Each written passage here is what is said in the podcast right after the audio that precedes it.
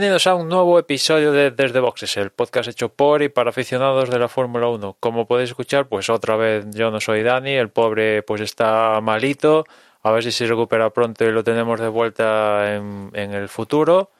De momento ahora tenemos un parón de una semana y a ver si puede estar aquí para las tres carreras seguidas que tenemos en, en próximas fechas. Pero al otro lado de la línea sí que está por un lado Juan. ¿Qué tal Juan?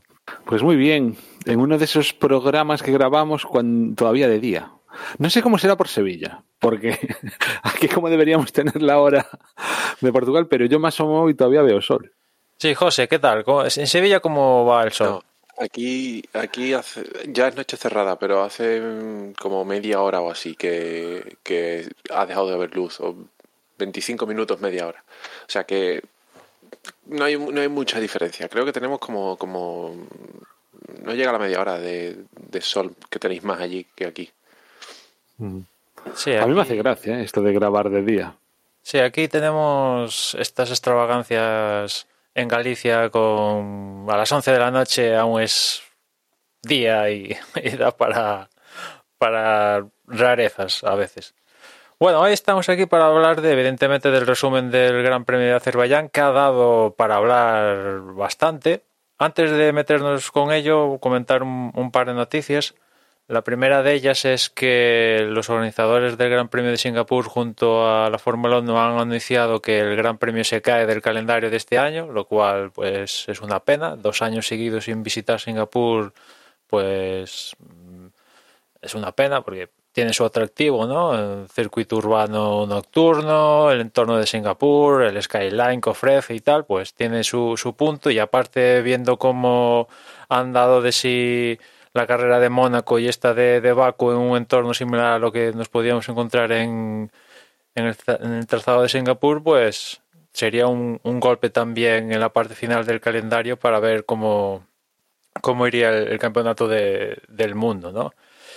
Y, y se cae uno y vamos a ver qué se monta la Fórmula 1 para, para ajustar el calendario. Si lo sustituye, de- deja la plaza vacante, si lo sustituye, con qué lo sustituye.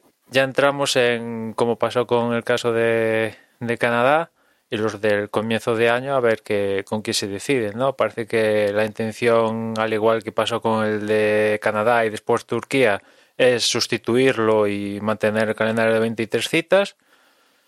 Imagino que esa es la intención principal y si no les queda más remedio que quedar la plaza vacante, la dejarán, pero yo creo que van a, a buscarse todas las habichuelas que tienen en la manga, que pasan por desde recuperar el Gran Premio de China, recuperar el Gran Premio de Turquía, tener una segunda cita en Estados Unidos. Por ahí he escuchado esos escenarios para sustituir a, Singapur. Pues ellos sabrán, pero estoy mirando en la página esta mm, de Race Fans, ponen, o sea, hay un calendario. El, el Gran Premio de Rusia era, es el 26 de septiembre, el fin de semana siguiente, 3 de octubre, era este de Singapur y siete días después es el de Suzuka en Japón, con lo cual si lo sustituyen, es decir, eran tres grandes premios seguidos. Ahora mismo, si se cae este, lo que vamos a tener es la, periodicidad de 15 en 15 días que, que vaya, a, mí es lo que me parece más lógico, porque desde luego tres seguidas es lo que tenemos comentado varias veces. Pero es que además, al ser tan seguidas, si por ejemplo se lo quieren llevar a Estados Unidos, pues eh, me río yo con lo de la reducción de costes y todas esas historias, porque es que si eligen, pues eso, China, que no deja de estar más o menos por la zona, pues aún tiene un pase, pero como de muchas vueltas, en fin. Y que, y nada, o sea, que a fin de cuentas, si no hay, si no hay Singapur, si al final no se corre en Singapur y no lo reemplazan por ningún otro gran premio, pues al final tendremos 22 carreras que ya me parecen suficientes, con lo cual, pues sí, hombre, Singapur es, sí que es cierto, ¿no? Que es uno de los circuitos así, pues que mm, atrayentes. Tampoco es que, para mí, tampoco es que sea, no sé, eh, spa, pero, pero bueno, que sí que molaba tenerlo en el, en el calendario. Aunque vaya, yo personalmente tampoco creo que lo eche de menos, ¿eh? si al final no está. Hombre, el- Y, y- y por cierto, el- decías del Gran Premio de Canadá, joder, que yo al final, o sea, lo del calendario este al que te puedes, eh, ¿cómo se dice?, suscribir de la Fórmula 1, a mí todavía me aparece este fin de semana el Gran Premio de Canadá. Tengo que cambiar de calendario, a ver si me hago de este otro, del de Race Fans o el que me decías el otro día, porque la verdad, lo de la Fórmula 1, el calendario de la Fórmula 1 vaya, vaya caca. Sí, sí, hay que actualizar ahí el- ese calendario. No, lo de tener 23 vein- o 22 citas del calendario según se vayan cayendo es importante teniendo en cuenta cómo está el campeonato, ¿no? De ajustado. Si, si siguen estos niveles de apretado entre Verstappen y Hamilton, que haya una o deje de haberla, pues, oye, son unos puntos en juego y, y puede tener su, su importancia. Si siguen estos niveles, si ya más avanzado el campeonato, ya empezamos a ver distancias de, yo qué sé, 40 puntos o una cosa así, pues ya que haya una o menos, pues ya no, no juegan tanto. Pero en niveles de que puede cambi- cambiar el líder en una prueba aislada, pues ahí sí que puede haber tener su Ya, pero tampoco es. O sea, después de Singapur aún, después de Singapur aún va a haber siete carreras más. Es decir, no es como si te cargas, si quedan tres carreras, a ver si me entiendes, y entonces te cargas uno y de repente pues ya tienes campeón del mundo, ¿no? Sí, Eh, quiero decir que es algo, aún quedan muchas. Sí, eh, como di- dijimos con el anterior de Canadá o Turquía, bueno, si se cae alguna, pues tampoco es que está tan cargado el calendario, pues que tampoco es dramático que se caiga una. Evidentemente, si, lo, si como tú decías, si, si lo deciden sustituir por cualquier escenario, ya sea China, otra de Estados Unidos o Turquía, evidentemente van a tener que recolocar el Gran Premio de Japón o, otras, como ha pasado con Francia, que para meter Austria han tenido que, que avanzarlo en el calendario para meter la segunda cita en Austria. O sea que sí, cualquier escenario donde metan un sustituto va a tocar a afectar a otra, otras pruebas, ¿no? Y, y creo que la intención en Japón, viendo que es la última prueba mm, de, de Honda en casa, que además patrocina el Gran Premio, imagino que la intención es que haya público en, en Japón para, entre comillas, despedir a Honda de la competición. Aparte, Verstappen se está jugando el campeonato del mundo con Honda, con lo cual no sé cómo. mm, si le molará mucho jugar con fechas arriba y fechas abajo con este tipo de, de cosas, ¿no? ¿Va a haber público? Ahora, ahora que lo dices, Emma, ¿va a haber público en las Olimpiadas? Pues no te sabría decir No seguro. Creo, ¿no? creo que si lo hay es únicamente local, ¿no? De Japón. Es lo que tengo entendido. Bueno, en todo caso, si hay público local en las Olimpiadas, supongo que también lo habrá en el Gran Premio, porque es posterior, ¿no? haberlo en, en la carrera. Sí, aparte es unos meses En más este caso tarde. de, en el caso de, de Singapur, yo lo veo como decía Juan. 23 carreras son un montón de carreras. eh, es, justamente una carrera que está en medio de una, de una tirada de tres carreras continuas. Si se cae la de en medio, no pasa nada porque se queda un, hueco de 15 días, que es el habitual. Y, y, poner una carrera en Estados Unidos o en, sitios así tan lejanos no parece, no sé, la, la logística para mover eso parece muy compleja. Aparte ya no digamos, si se va a meter público en Japón, pues evidentemente esa fecha no se podrá mover. En fin, yo lo veo todo complejidades. Por una parte, yo no vería para nada mal que se quede ese fin de semana vacío, a pesar de que es una pena que se caiga a Singapur, porque es uno de los circuitos que más me gustan. Y por otro lado, yo mm, propongo desde aquí a la FIA que si lo quieren reemplazar por otro circuito, lo reemplacen por el de Malasia, que lo tienen a, no sé, a, a 50 kilómetros. Está al lado, el, el, aeropuerto prácticamente es el mismo, lo, lo, el viaje para todo el mundo es el mismo. mm, Y, y, es un circuito disponible. En principio, no sé cómo estará la, normativa COVID en Malasia, pero vamos, el circuito, el circuito era un circuito cinco estrellas hasta hace dos años. No creo que, no creo que en mal estado el asfalto ni nada así.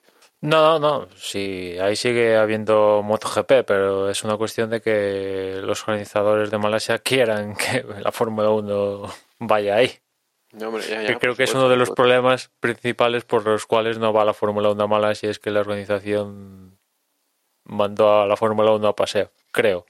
¿No? Porque por dinero y por instalaciones, pues están, bueno, siguen albergando MotoGP, con lo cual no debería haber problemas, ¿no? En fin, vamos a ver cómo resuelve la Fórmula 1 el, espacio que deja Singapur en el, en el calendario.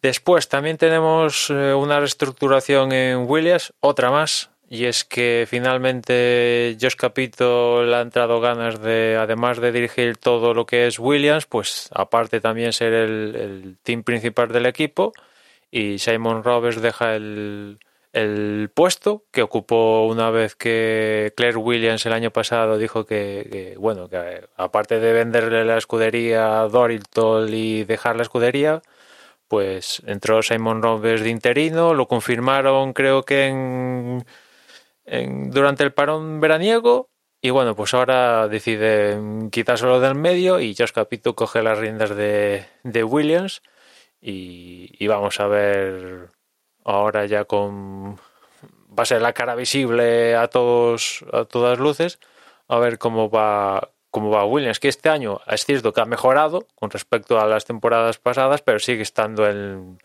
en la cola de, de parrilla. A ver si en 2022 peca un, un estirón el equipo. Se nota la mejora pero es que estaban tan atrás que tienen que mejorar muchísimo para entrar en puntos y vamos a ver también en Williams qué pasa con, con Norris. Si abandona el equipo, continúa en el equipo, porque dependiendo de cómo esté el caso... Con Russell, no con Eso, Norris. sí, perdón, perdón, dije Norris, no. Con Russell, que según lo que pase con Russell, pues es un activo importante para el mismo, ¿no?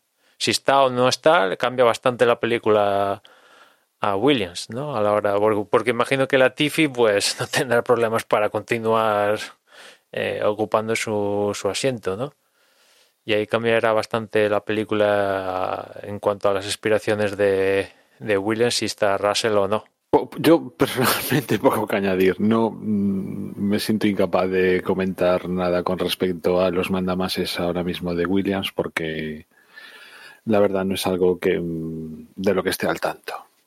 Y con respecto al piloto, simplemente nada, me da la sensación de que Williams en la situación en la que está, si se va Russell, tampoco creo que tengan demasiado problema en acoger a otro piloto que digamos venga patrocinado por parte de Mercedes o directamente y casi mejor para ellos me da la sensación que venga un Mazepin de la vida con poniendo pagando directamente por correr en la Fórmula 1 y para ellos pues mira No, en ese sentido, seguro que no tienen ningún problema en aceptar dinero para meter a un piloto, ¿no? Es uno, una de las cosas que lleva haciendo Williams en las, últimos, las últimas décadas, diría, pero yo creo que lo hablamos un día, que es ese ha sido uno de los problemas que ha derivado en la Williams que tenemos a día de hoy, en el nivel que están a día de hoy, ¿no? Tienes, evidentemente, si no tienes dinero para mejorar el coche, pues eh, es que va antes el huevo o la gallina, ¿no? Pero ahora que ha venido un inversor que ha comprado la escudería, que tiene, en teoría, tiene capital, Doritor Capital, en teoría está ahí para meter pasta. Pues lo suyo es cortar la cadena ahí y, y ir a fichar a un piloto que te dé rendimiento sobre yo otro. realmente en eso que has dicho eso de que están ahí para meter pasta un- una empresa de ese tipo está ahí para ganar para ganar pasta entonces la meterán si ven Seguro.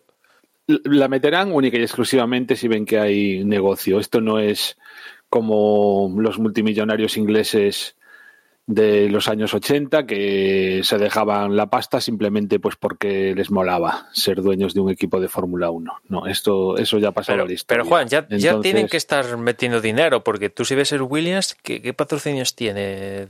Dos. Ya, pero quiero decir que no. El, el rollo de decir están ahí para meter pasta, no, están para ganarla. Si para ganarla consideran que metiendo pasta van a ganar más, lo harán. Si no, no. Que para mí es un, o sea, es muy diferente. No están ahí para meter pasta, Emma. A ver, me refiero, cuando digo meter pasta es lo necesario para a largo plazo deshacerse del equipo obteniendo beneficio en Justo, es una inversión. equipo. Para, para ellos es una inversión, es un, es un objeto mercantil, por así decirlo, para especular. Sí, sí. A eso me refería cuando lo de meter pasta es eso. mm, Invertir, vaya, invertir para a largo plazo cuando sea, cuando en teoría mejore el rendimiento del equipo y sea más suculento para obtener mayor beneficio, pues sacar tajada de, de eso, ¿no? Pero yo creo que si van a un escenario donde aceptan lo que tú decías, el Mazepin de turno, pues el rendimiento no va a mejorar. Vaya. Y yo creo que hay pilotos que te den rendimiento antes que aceptar uno que te dé que prime el dinero que pueda aportar. Pero bueno, ya esto ya es una decisión de, de ellos y, ellos sabrán cómo quieren hacer con, con su inversión y con la escudería que compraron el año pasado. Y ya nos metemos en el Gran Premio. Un gran premio bastante accidentado, ¿no? Porque ya en la clasificación se volvió a igualar el, el bueno, que salieron cuatro banderas rojas. Creo que pasó otra vez en Hungría hace, hace como seis años o una cosa así. Y aquí en, en Baku salieron cuatro banderas rojas. La verdad es que era un... Bueno, en, en libres más o menos te lo puedes esperar, ¿no? Que mucha bandera amarilla, los pilotos probaban, se cogieron las escapatorias que ofrecía el circuito de Baku todas las que pudieron. Hubo especial una curva donde, vamos, eh, se la comieron muchísimos pilotos, ¿no? Eh, y en clasificación, pues en vez de optar en esa curva por la escapatoria, pues como ya era clasificación, se comieron el muro, ¿no? Uno de do- dos de ellos fueron Stroll y, Giovinazzi, que fueron los que provocaron sendas banderas rojas en, la Q1. Y bueno, era Q1, encima empezando la clasificación, pues tampoco era nada dramático, tampoco afectó a los, a los runs de, del resto de parrilla, al ser al comienzo, pero evidentemente dejaba fuera de la clasificación tanto a Stroll como, como Giovinazzi. Una vez que se reanudó mm, la actividad después de sendas independientes banderas rojas provocadas por estos pilotos, pues se quedaron en, en Q1 Mazepin, Schumacher y, y Latifi, más o menos los, los habituales. Y ya metidos en, en Q2, el que provocó la bandera roja, si no me falla la memoria, fue Ricardo, que, bueno, un ganador de este gran premio, pues eh, se, fue, se fue largo de más y dio contra las protecciones y bandera roja y ahí se quedaron las esperanzas de Ricardo de tener una, una buena clasificación. Esta bandera roja tampoco afectó mucho los, los intentos de, de los pilotos, con lo cual aquí no hubo grandes sorpresas en, a la hora de pasar a la, a la Q3.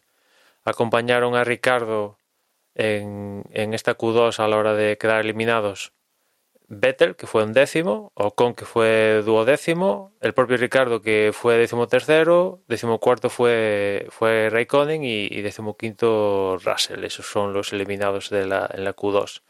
Y ya metidos en la, en la Q3, y aquí ya afectó más la bandera roja provocada por, si no voy mal, su noda, que por simpatía acompañó Russell, que iba detrás de... No, Russell no, perdón. Carlos Sainz, que iba detrás de su noda cuando este estaba intentando su, su vuelta rápida, pues su noda se fue largo y, Sainz para no comérselo en la curva, pues se fue, optó por ir a la, a la escapatoria y hizo un trompo y, y acabó metiéndose dentro de la pista con el alerón colgando y bueno, salió la bandera roja y esta ya fue una bandera roja en faltando como un minuto, menos de un minuto incluso, ya no me acuerdo bien. Y esta ya provocó que los últimos intentos por robarle la, pole que estaba siendo hasta el momento y que al final consiguió de Leclerc pues se fueran al traste, ¿no? Intentos de Verstappen, eh, Hamilton y otros incluso de, mejorar, ¿no? Con, con, lo cual, viendo todo esto, décimo fue Bottas, que se quedó con las ganas de mejorar ese triste décimo puesto. La verdad que en, si en Mónaco el que sufrió fue Hamilton, aquí el que sufrió de todas todas fue Bottas, que en ningún momento durante el fin de semana encontró el, el, el, momento, el, el, rendimiento para estar ahí, ahí arriba. Hamilton lo encontró eh, a partir del sábado, tampoco era muy bollante, eso sí, pero al menos lo encontró y estuvo a puntito de, de, de hacerse con la pole e incluso la victoria, como después, después comentaremos.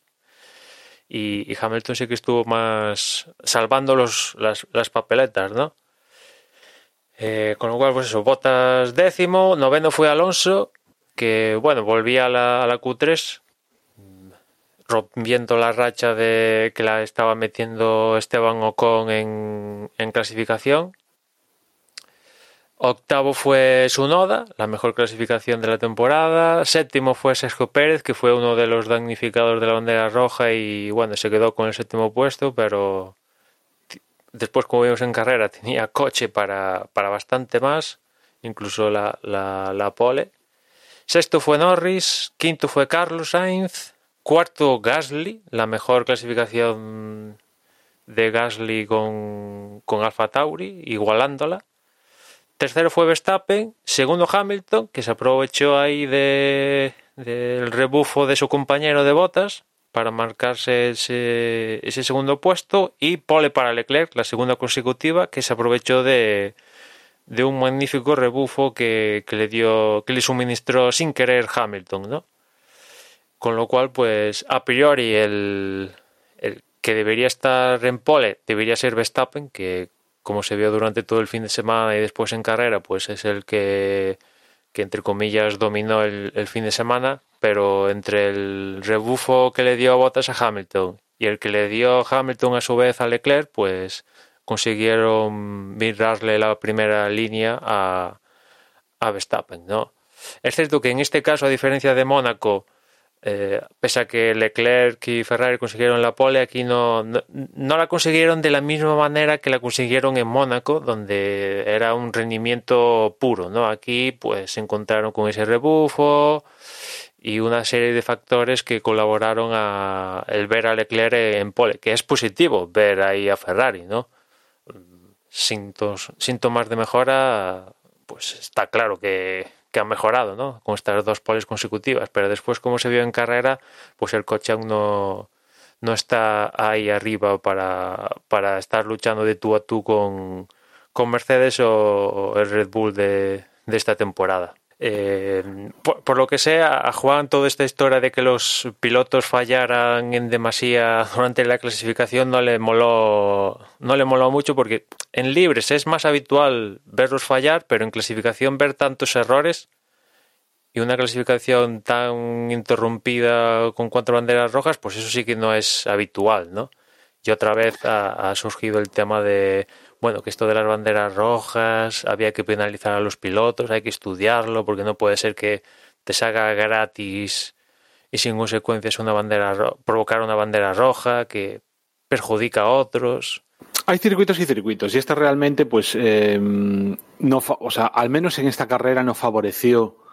Yo no, no recuerdo una clasificación así ni unos libres tan tan pesados, ¿no? Porque es que el problema ya no eran las banderas rojas, el problema eran también las banderas amarillas. Es decir, que te salga la vuelta perfecta y que encima coincida en que no te hayas encontrado con una bandera amarilla en esa vuelta perfecta, era muy difícil, porque es que prácticamente a cada rato había una bandera amarilla. Si tenías suerte, te pillaba en un sector en el que no estabas. Pero quiero decir, eh, fue todo muy complicado. Entonces, realmente para mí esta clasificación fue como muy aleatoria. Por muchas, por, las banderas rojas, por ejemplo. O sea, eh, uno de los que no llegó a la Q3 por culpa clarísimamente de, de la bandera roja de Ricciardo fue Sebastián Vettel. O sea, Sebastián Vettel, estoy convencidísimo de que hubiera podido llegar a la Q3 perfectamente y además no quedar hacer un buen puesto, ¿no?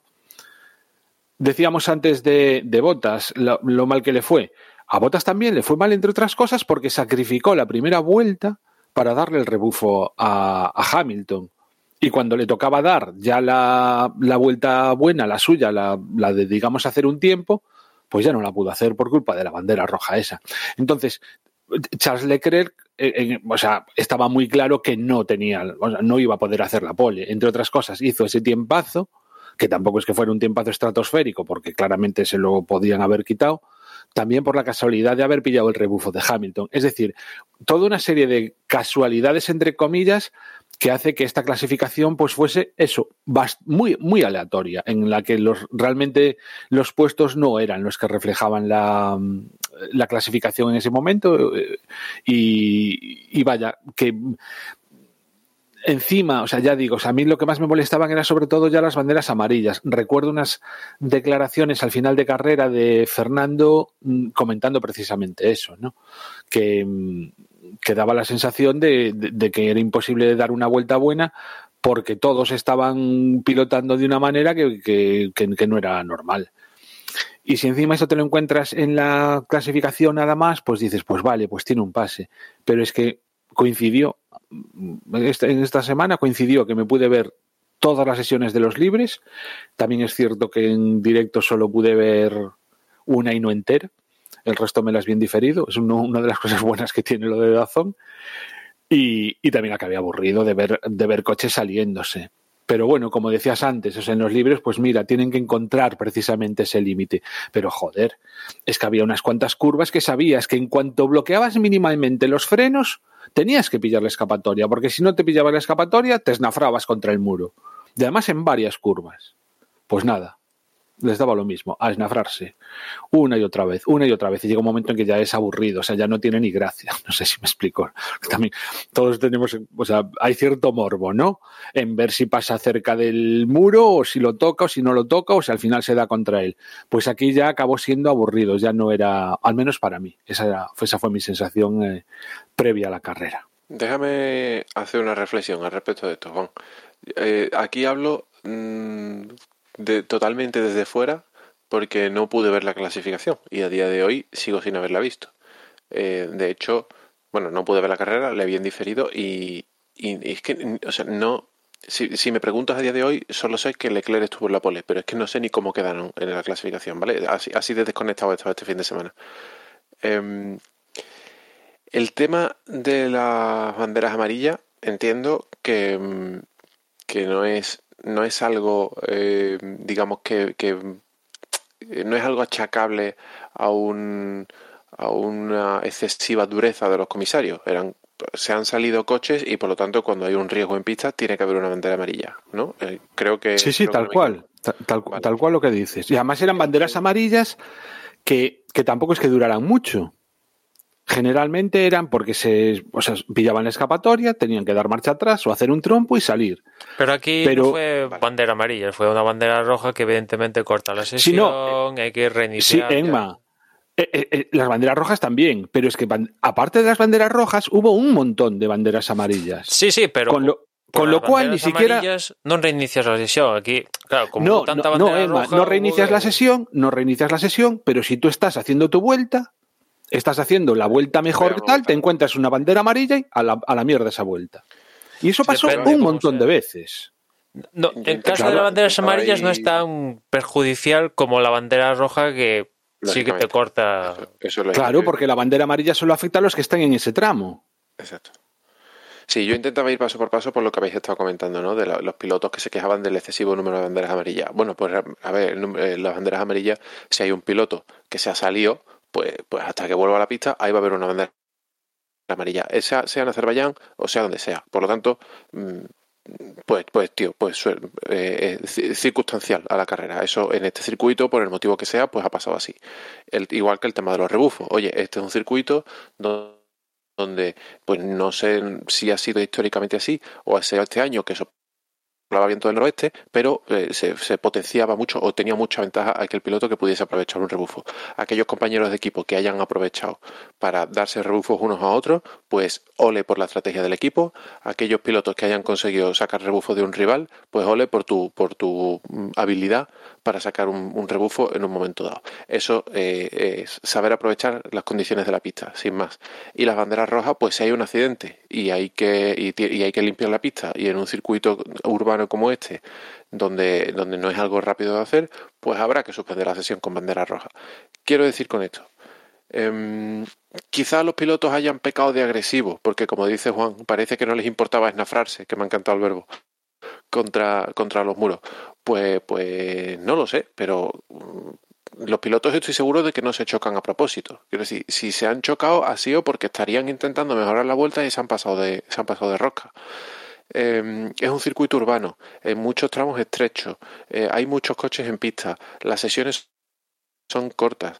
Las circunstancias de este fin de semana han sido así, pero la- la- las reglas del juego y las, y las circunstancias de pista son las mismas para todos. ¿Que, has- eso ha, ha provocado que sea una cosa muy aleatoria? Pues sí, eso no, no se puede negar, pero eso no lo hace más injusto. Esto, los pilotos tienen que saber mm, correr con lo que se encuentran en la pista. Y este fin de semana se lo han encontrado así. Podía haber llovido y podía haber llovido en los últimos tres minutos y haber perjudicado a los que se habían guardado la vuelta buena para los últimos tres minutos y, y haber beneficiado a todos los demás. Quiero decir, hay cosas que son- dependen de la suerte o del azar o de, o de las circunstancias de pista y puede pasar en este fin de semana, en este circuito o en cualquier otro.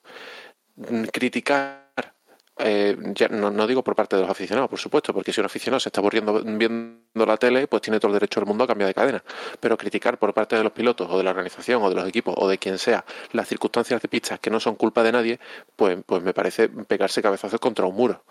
Y lo digo precisamente porque este fin de semana no he podido seguir la clasificación y no sé siquiera lo que ha pasado, solo lo sé por los comentarios de la gente. Quizás si hubiese estado pegado delante de la tele estaría más encendido de lo que estáis vosotros. Pero es que sumado a lo que pasó en Baku, la conversación ya venía de Mónaco. O sea, se han juntado Mónaco con esto, se hizo un bola, porque en Mónaco pasó lo de Leclerc con la bandera roja, y aquí ha habido sobredosis de bandera roja, y claro, pues. Pues imagino Sí, cuando sí, vayamos a Paul entiendo, Esto pero- en Austria ya es, es pasto del olvido. Todo este asunto de banderas rojas, interrupción de exacto. sesiones y. Quiero decir, Yo estoy de acuerdo contigo, eh, José, en el sentido de que No, hombre, ya me imagino. No, no, no, o sea, quiero decir que es que es tal cual lo has dicho, o sea, las circunstancias eran para todas. El comentario mío no era, o sea, yo personalmente no me estaba quejando, sino, o sea, no me estaba quejando de que, de que alguien tuviera la culpa, sino que, de que, joder, que, pues que tantas seguidas que ya, pues que, claro, pues es lo que dices, joder, otra vez y otra vez, y que lo que en un principio, como decía, pues ya es un aliciente eso de ver a ver quién si, si pasa rozando el muro o no, o patatín o patata, pues aquí ya otra vez y otra vez. Y venga bandera amarilla y venga tal. Y dices tú, joder, qué coñazo. Eh, y eso sí, o sea, el que se quejaba era era Fernando, ¿eh? Fernando sí que se quejaba, pero del resto de pilotos. Tampoco se estaba quejando de, del circuito, de que las banderas fueran o no amarillas, de que si las había que sacar o tal, ¿eh? O sea, es. Yo creo que era un poco eso, las circunstancias que se dieron. Sí, Porque además tampoco es. sí, o sea, yo, yo, yo puedo entender que Fernando dijese, no sé las declaraciones que ha hecho, ¿eh? pero, pero podría entender unas declaraciones de Fernando o de cualquier otro diciendo, joder, qué mala suerte, que, que ha habido un montón de banderas amarillas y ha sido muy difícil encontrar una vuelta buena.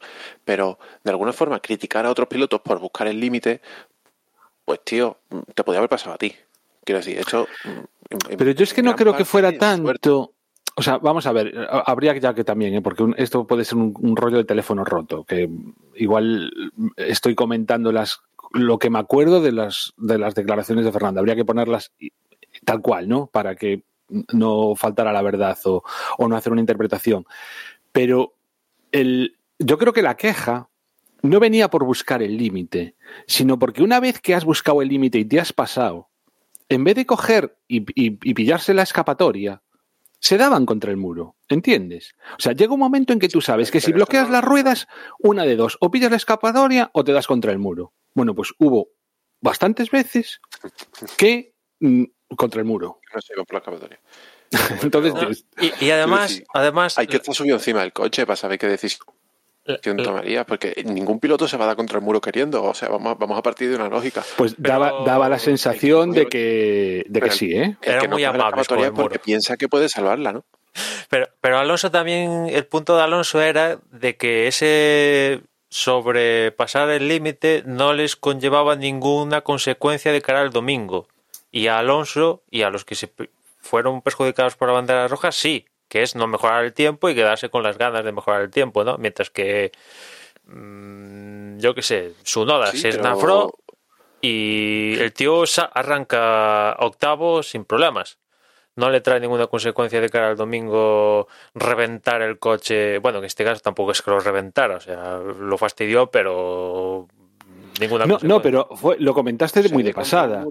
Por el motivo que sea, que está claro que no lo hace queriendo, vamos a partir de, por favor, vamos a partir de, vamos a dar eso por sentado, está claro que no lo hace queriendo, pues, pues estaba intentando tomar la curva más rápido y se ha chocado. Y ya está. Y a lo mejor tú no te chocas porque eres más prudente, pero, pero un chaval de veintipocos años, que es su primer año en Fórmula 1 y que no sabe, no tiene mm, 30 años de experiencia como tiene Alonso, pues se choca con el muro porque quiere ir más rápido. Y Alonso tiene esa mira de decir, no me voy a chocar con el muro porque que voy a tener a, voy a tener a todo el equipo toda la noche arreglando el coche y no voy a sacar ninguna ventaja para mañana. Pero eso, un, un y, me- y no sé si se ha chocado o no, un Tusonda no tiene esa, esa visión a día de hoy. Pero no es, no es algo que, se pueda criticar, porque al final son pilotos que están en pista y todos tienen el mismo derecho a buscar el límite o arriesgar lo que cada uno considere. Sí, sí, sí, esto es lo que decía Alonso, pero ya digo, si, si por mí esto va a ser un tema de conversación que dentro de tres carreras no se va a acordar ni Dios porque estamos en otra fisonomía de circuito donde la gente que cometa errores se van a ir a la escapatoria, van a poder recuperar seguramente, sin problemas, porque va a haber escapatoria o de asfalto o grava o de césped y no se van a dar contra el muro, con lo cual pues no va a haber Aquí se ha juntado lo que decía antes Mónaco con, con Azerbaiyán y hemos tenido esta sobredosis. Pero pasado esto, pues es como el tema de los alerones flexibles. Antes era, what, los alerones flexibles. Ahora vamos a Francia, donde entran los test esto en juego y, y en agosto, ni Dios, esto de los alerones flexibles igual es nada. Parece que fue cosa de hace dos años, lo de los alerones flexibles. Bueno, es, esto es así. que Yo estoy contigo. Estas son las circunstancias. Forman partes. A, ti te han perjudicado esta vez. Igual mañana, pues te ves beneficiado y logras una pole porque sale una bandera roja Exacto. en X. Y, y que vas a, Vamos, vas a pedir Alonso- que te la Alonso quiten. le ha pasado. Alonso le ha pasado este fin de semana. La bandera roja, a, a falta de una vuelta, le ha venido muy bien. Claro, Alonso es uno de los máximos beneficiados del Sí, sí. reinicio En, en carrera de, de, de la historia. Que se lo ha ganado él, no, está claro, pero fue uno de los máximos beneficiados después de lo que ha pasado en, la carrera. Que, que, si os parece, entramos en, en la misma. No, simplemente una cosita con respecto, que lo, lo, lo dijiste ahí, pero como muy de pasada y a mí se me pusieron los pelos de punta. Si Carlos Sainz no llega a tener los reflejos que tuvo, pudo haber tenido un accidente muy gordo, ¿eh? Porque iba mm, a todo lo que podía dar y se iba, iba a chocar directamente contra su noda en, vamos, cuando fue la bandera roja esa. O sea, se dieron las circunstancias que, que de milagrito, de, de puro milagro, ¿eh? No, no hubo un hostiazo ahí, pero, pero serio. Bueno, pues en, en carrera, pues evidentemente. Ah, por cierto, antes comentar que a Norris, que clasificó sexto, le pusieron una sanción de tres posiciones por no, no cumplir con el protocolo de bandera roja. No me acuerdo en qué bandera roja fue, pero cuando salió, él estaba en, el, en lo que es la recta de meta larguísima que hay en Baku y justo, justo cuando se activó, estaba unos metros antes de, de la entrada en pit lane y, no se metió, no se metió en el pit lane, ¿no? Y yo creo que todo el mundo sabe cuando sale una bandera roja, desciendes la velocidad y te metes en boxes, es algo automático, salvo que pase algo surrealista para no, no, se, no se haga este protocolo, ¿no? Y, y Norris vio la bandera roja porque bajar la velocidad la bajó, pero en vez de meterse a boxes, no se metió en boxes, le preguntó al ingeniero qué hacer y en ese periodo de tiempo donde el ingeniero le contesta, pues evidentemente él ya se había pasado la línea de meta y no había donde entrar en boxes posible ni nada. Los comisarios dijeron que si saltó el, el protocolo marcado y le pusieron tres posiciones. E, en el comunicado de la FIA dicen que han sido benévolos con Norris porque en teoría le debían caer cinco, pero teniendo las circunstancias de que igual mm, fue mm, pues eso a último momento, reflejos y tal, te metemos tres. Después eh, le preguntaron a Michael Massey lo que le parecía a Norris, que evidentemente Norris se quejó de que no era justo, bla, bla, bla. Mm, al director de carrera le preguntaron, oye, mira esto, y le contestó, le contestó, mm, en plan descalificándolo quizás, ¿no? Porque llegó a decir que esto de lo, de las banderas rojas es algo que enseñan desde, desde el karting y vamos, que no es excusable el tema de la bandera roja. En el caso específico contextualizado de lo que le pasó a Norris, que yo creo que está bien sancionado. Otra cosa es que eh, si te saltas el protocolo de bandera roja, pues te lo saltas. Esto de ser benévolos, ¿por qué? Porque es Norris, que mola que te cagas. Mm, si es Mazepin, igual le meten 50 posiciones. O sea, ¿por qué es, se ha sido benévolo con, con Norris en este caso específico? Ese es a mí el punto que, que, que, que me falla de, de la secuencia de la sanción a, Norris, ¿no? Le metes cinco posiciones, las que toquen y chimpú. Esto de decir, bueno, hemos sido benévolos, mm, el tío no ha podido, estaba justo ahí al límite, entro, no entro, y claramente podía entrar. Decidió él no entrar.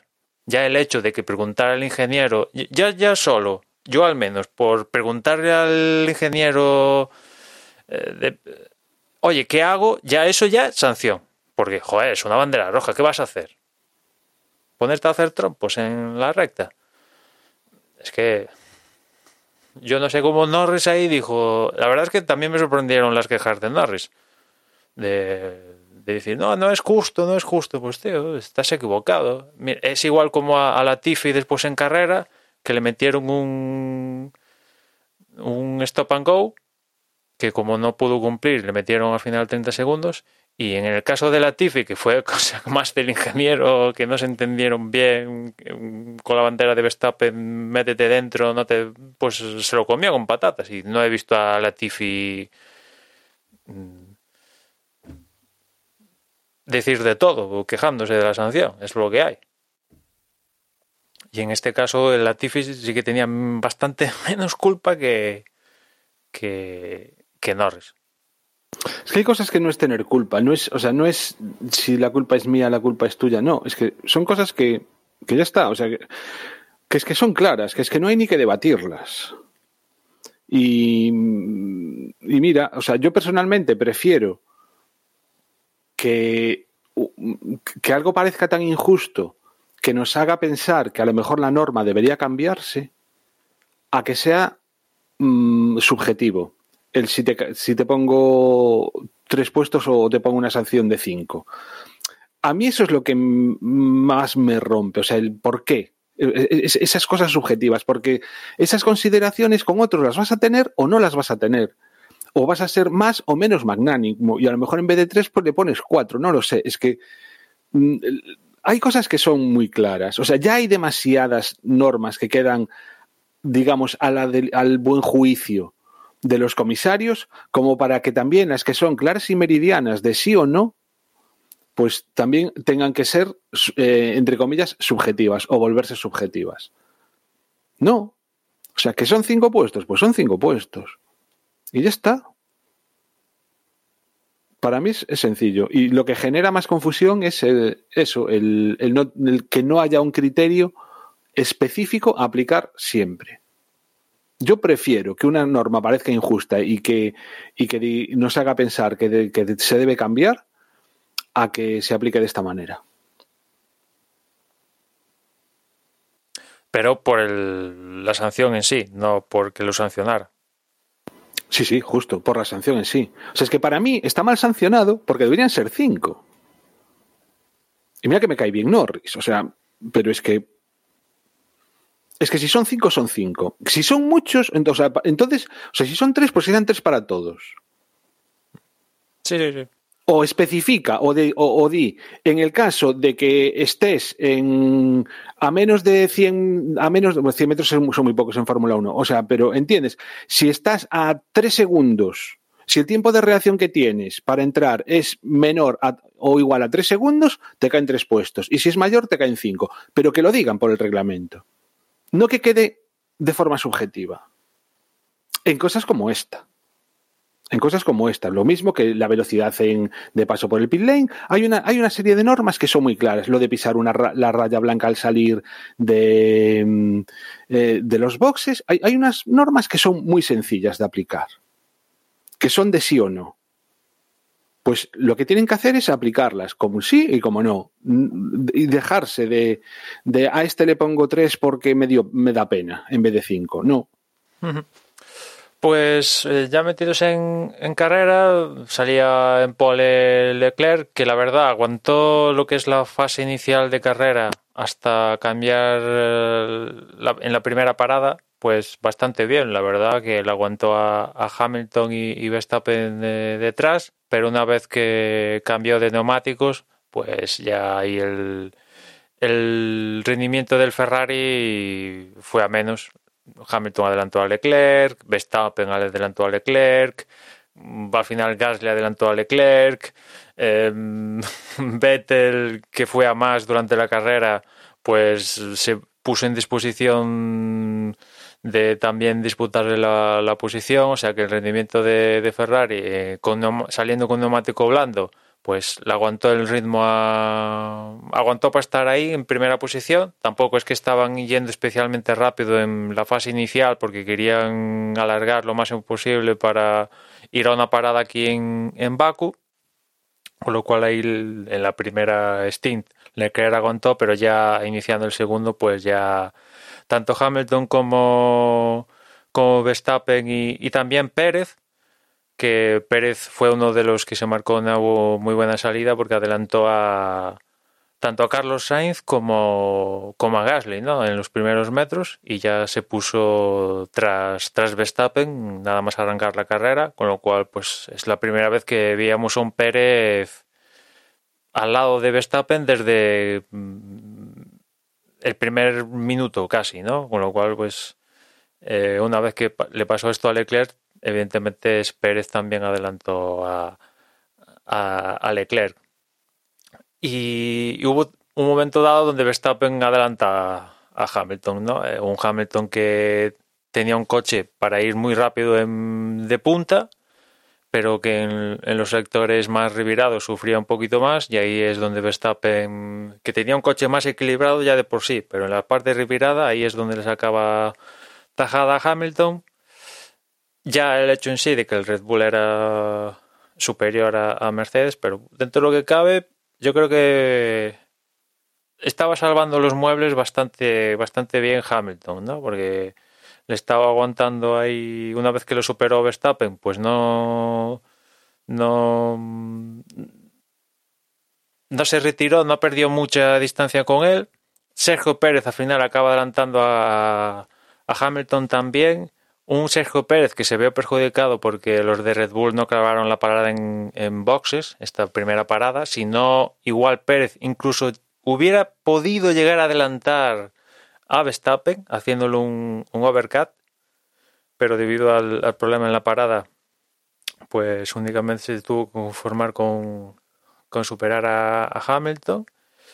Y nada, ahí papel. Es la primera vez que vimos a un Pérez haciendo el papel que se supone que debe hacer, ¿no? De escudero de, de Verstappen, haciéndole de escudo a, él y, cumplió perfectamente, ¿no? Yo creo que aquí en esta carrera se cumplió el escenario perfecto de lo que se supone que tiene que hacer Sergio Pérez, que es de escudero de Verstappen y cuando no está Verstappen obtener el máximo posible y el máximo posible en este caso era la victoria y, obtuvo el papel perfecto aquí en, en Baku.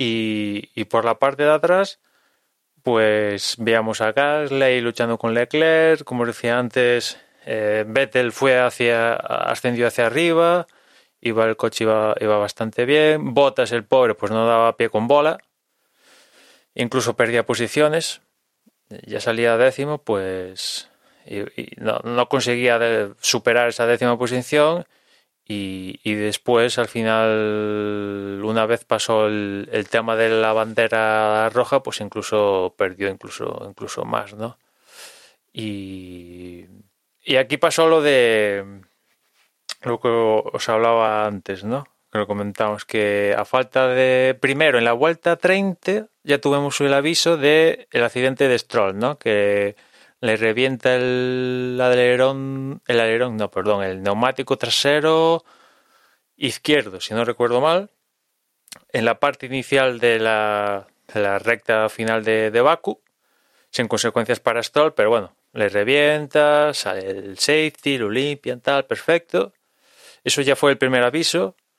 En aquel momento no lo sabíamos a ciencia cierta. Igual los equipos sí que sospechaban, sí que sospechaban pero no, desde luego no hicieron nada por cambiar eso, ¿no? Porque a falta de cinco vueltas, creo, el que sufrió el reventón fue Verstappen, liderando, más avanzado en la recta de, de Baku, casi en, la línea de meta, mismamente, le reventó el mismo neumático, si no voy mal, y nada, se fue contra el muro y adiós, una victoria placentera que estaba a puntito de, lograr, meterle distancia a Hamilton en el campeonato y ahí acabó su, gran premio de, de Baku Verstappen, ¿no? Sin consecuencias también para el propio Verstappen, que salió ileso del, accidente, afortunadamente.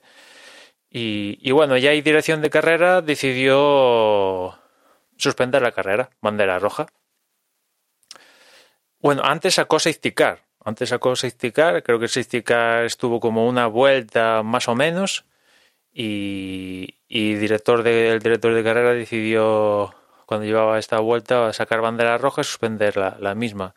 Yo pensé, cuando vi a Verstappen pegarse el, el tortazo, que bueno, esta, la carrera iba a acabar con safety car, nada, tres, cuatro vueltas de safety car, que no es muy bonito ver un final de carrera tras safety car, pero bueno, ya lo hemos visto y este hubiera sido uno más y chimpum, victoria para Verstappen, para Pérez, segundo Hamilton, bla, bla, bla, bla, bla, bla.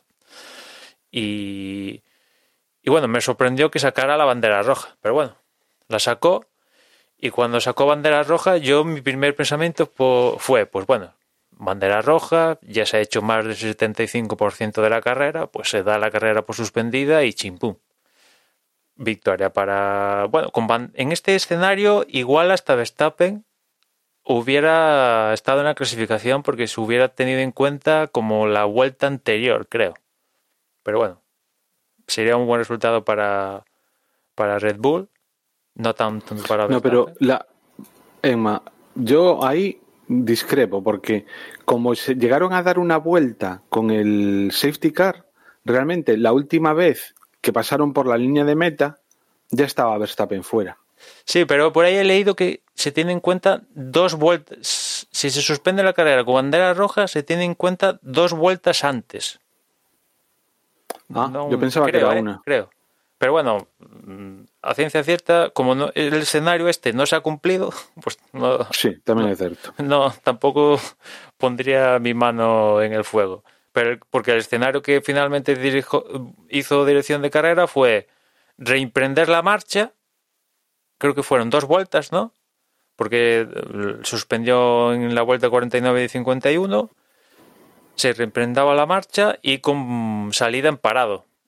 Con lo cual tuvimos una carrera al super mega sprint de dos vueltas, donde pasó de todo en este reinicio. Eh, Emma, antes de llegar, antes de llegar a eso, porque es que yo yo hubiera jurado que era a una vuelta nada más, porque las cuentas mías eran que según salían de boxes, tendrían que dar como una vuelta, por así decirlo, de formación, no de formación, pero para llegar a la parrilla, con lo cual ya esa sería una, el 49, o sea, la 49, esa, la, la vuelta de- entre comillas de formación sería la 50 y luego ya una más, la 51, que sería la tal.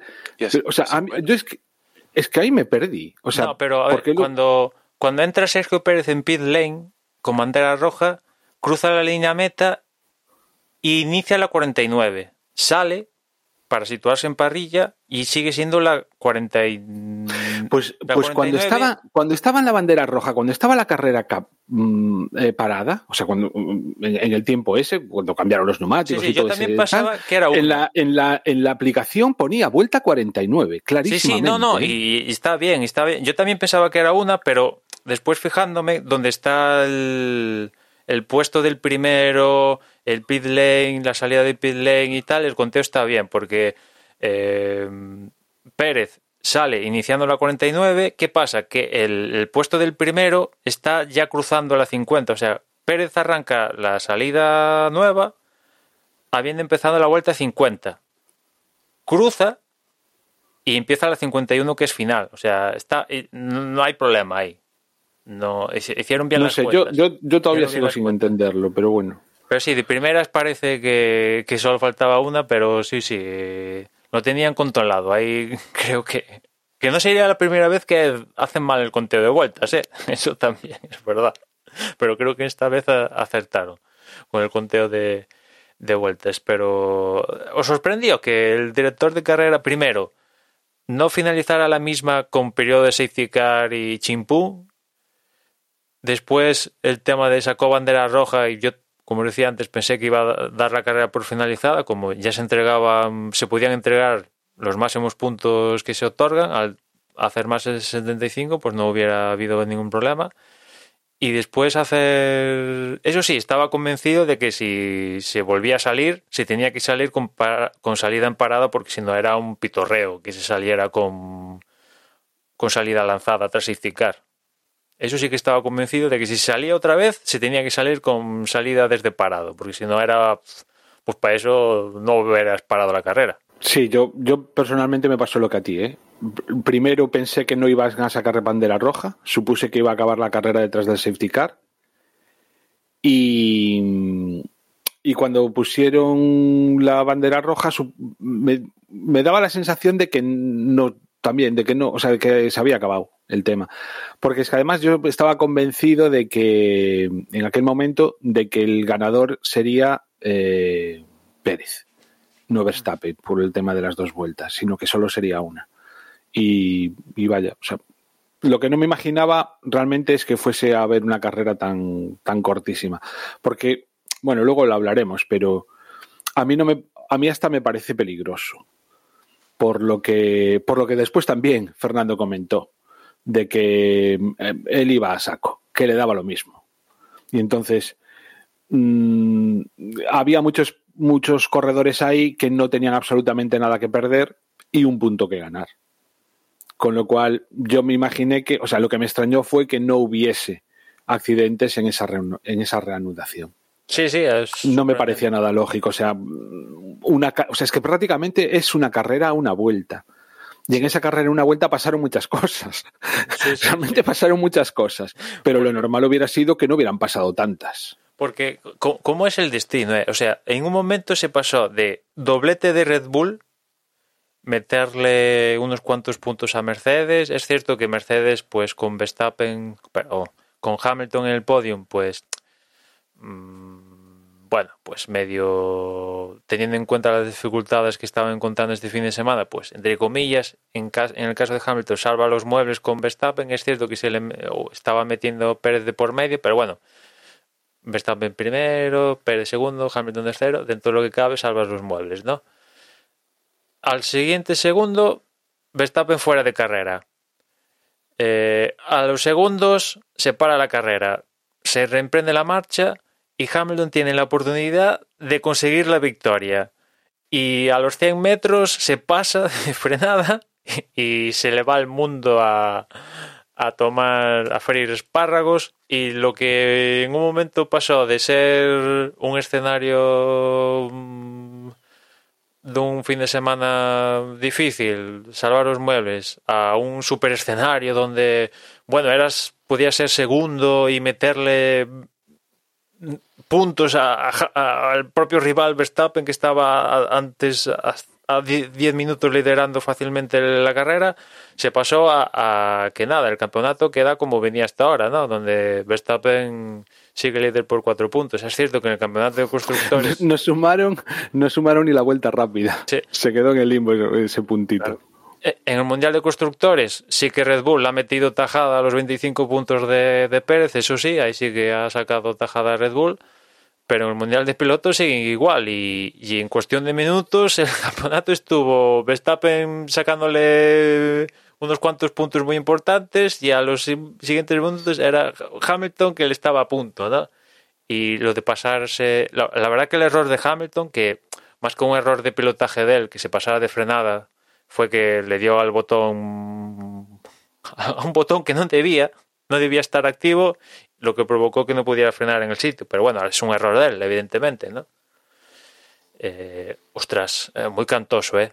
O sea, las reacciones que hay en internet del propio Total Wolf, de los comentaristas, ya sea Mark Webber, de todos, fue en plan con la boca abierta de ¿qué estoy viendo? Acabo de ver a, a Hamilton salir segundo, ponerse en cabeza y pasarse 300 metros y perder todo. Esto no se ve todos los días, porque un error de Hamilton, pues sí, vimos aquel en Imola, lo salvó, pero de esta magnitud, mm, incluso por la radio, no Pero sé si os acordáis, no hay- por la... no hay no hay mal que por bien no venga. Sí, sí, Hamilton con esto ya puede ya puede eh, enterrar el sanganchao. Ya nadie se lo va a estar recordando porque ahora tiene otra cosa peor. Sí, sí, por la radio estaba hablando con el equipo de, bueno, esto no es una carrera de sprint, es un maratón, ¿no? Como en plan, bueno, nosotros no te debemos arriesgar si en, esa, en ese momento estaban bailando con castañuelas, ¿no? En, Mercedes diciendo, "Buah, este fin de semana que es un error para nosotros, que os, os tenía que preguntar eso, ¿creéis que Mercedes está pasando por una crisis o es únicamente el momento de Mónaco y Baku y ahora que vamos a Francia, a Austria, pues se recuperará o realmente este, estas dos carreras seguidas donde por unas cosas u otras, pero han pinchado, les va a afectar. Es el realmente el primer momento en la era híbrida donde están en, en crisis real. Bueno, en crisis real, peleando por el mundial y. No, yo, o sea, yo sigo viendo favorito a Mercedes, eh, por desgracia. Yo Sí, lo yo- veo así. O sea, Yo, bueno, hay crisis, a ver. mm, mm, No, no creo que Mercedes esté, eh, esté teniendo una crisis de rendimientos ni nada así. Eh, eh, lo que sí creo es que el Red Bull está a un muy buen nivel y, y le está plantando cara. Y entonces eh, quizás da esa sensación de que Mercedes está de horas bajas porque no está dominando con mano de hierro. Pero para mí siguen siendo los favoritos. Y, Hamilton sigue siendo el favorito para el Mundial y Mercedes sigue siendo el favorito para el Mundial de, Constructores y, creo que lo normal es que lo ganen ellos. Em, pero claro, eh, es verdad que no estábamos ya hace muchos años que no estamos acostumbrados a que tengan un competidor eh, de un tan buen nivel y tan sostenido en el tiempo. Porque sí es verdad que en carreras puntuales, incluso recuerdo el Ferrari de hace dos años, que, que iba muy bien y que ganaba muchas carreras, pero no daba sensación de poder ganar un mundial. Y este Red Bull sí que transmite esa, esa- sensación. Pero eh, aún así sigo viendo favorito a Mercedes. Veremos ahora en las... Lo que sí es preocup lo, lo que yo sí que veo un poco preocupante es cosas, ¿no? Como por ejemplo que ahora no tienen margen de error. Hasta ahora podían permitirse el, el lujo de, de fallar y ahora cada fallito lo pueden pagar carísimo. Y muchas veces antes, Concho, no fue el año pasado que nos teníamos reído, Ferrari gana hasta con una rueda pinchada. Mercedes, sí. Oh, eso, Mercedes, perdón, sí. Mercedes, eso, que, que- que- que ocurrió Sí, sí. fue capaz Hamilton de, de ganar, entrar con prácticamente una vuelta entera con una rueda pinchada. Ese tipo de cosas ya no, ya no, ya no tiene ese comodín. Y luego, por Sí, otro lado, Lo que es muy preocupante es la posición de botas, que es que me acabo de saltar un momento, me acabo de meter en el en cómo va la clasificación del mundial de pilotos y en este momento botas es esto. Tiene, o sea, tiene, o sea, mejor que él hay dos Red Bull, un McLaren y un Ferrari. Y de hecho, está a cinco puntos Carlos Sainz de Botas ahora mismo. A cinco puntos. Con lo cual, eh, lo que está también claro es que eh, para el Mundial de Constructores, pues eh, mm, lo están notando mucho. entre que ya eso, ya no tienen ese comodín de que les permitía estar un escalón por debajo de lo que, entre comillas, es la perfección en las carreras y que ah, en este momento también, pues los pilotos no les, o sea, sobre todo el segundo piloto, no está a la altura de, del coche o de las prestaciones del coche, por lo que sea, porque también hay veces que no ha tenido la culpa suya, joder, lo que comentábamos en la carrera pasada de la rueda. Pero quiero decir que son circunstancias que en otros campeonatos daba igual. Sí, pero. Y en este, en este campeonato lo pagas. Como tú decías, con la, con la, superioridad que tenían antes, por ejemplo, Bottas tenía, yo qué sé, una pifia en la salida y más o menos recuperaba y se reposicionaba durante la carrera. Pero ahora pasa eso y el nivel de la parrilla ha subido tanto y el de ellos ha bajado que en el caso específico de Bottas es que durante la carrera no, no, no, no pudo adelantarle a nadie. Y cuando en las dos vueltas al sprint es que perdió posiciones encima. Ostras. Increíble, ¿no? Sí, sí. Es que Bottas acabó por delante de, de los Haas. Bueno, Hamilton acabó más tarde que estos, ¿no? Pero es que Bottas acabó al ladito de Schumacher y Mazepin. O sea, es que es tremendo, ¿no? Eh, bueno, vamos a ver en las siguientes carreras con otra fisonomía de circuito, ¿no? Parece ser que el problema, al final el tema del dash, a ver si lo van a estar notando de verdad, que les ayudaba a calentar las ruedas delanteras, sobre todo en este tipo de circuitos como es Man, eh, Mónaco y Baku, donde cuesta calentarlas, pues igual están echando de menos el, el famoso dash y ahora en, circuitos donde por su fisonomía se calienta, destroyer las ruedas delanteras, sobre todo estoy pensando en Silverstone, pues ahí seguramente tengan menos problemas, ¿no? Y en general.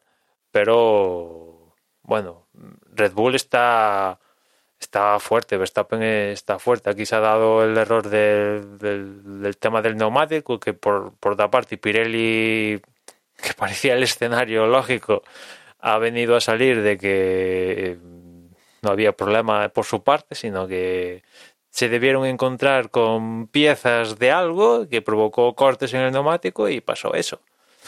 Y se excusa en el que en el que uno de los juegos de Hamilton pues también tenía una, una raja y de ahí de que digan que fue por se debieron encontrar con alguna pieza suelta durante el trazado y fue lo que provocó tanto lo de Verstappen como lo de Stroll, pero bueno, desde luego es es mucha casualidad que falle justamente el mismo neumático, tanto en el caso de Stroll como el de, Verstappen, ¿no?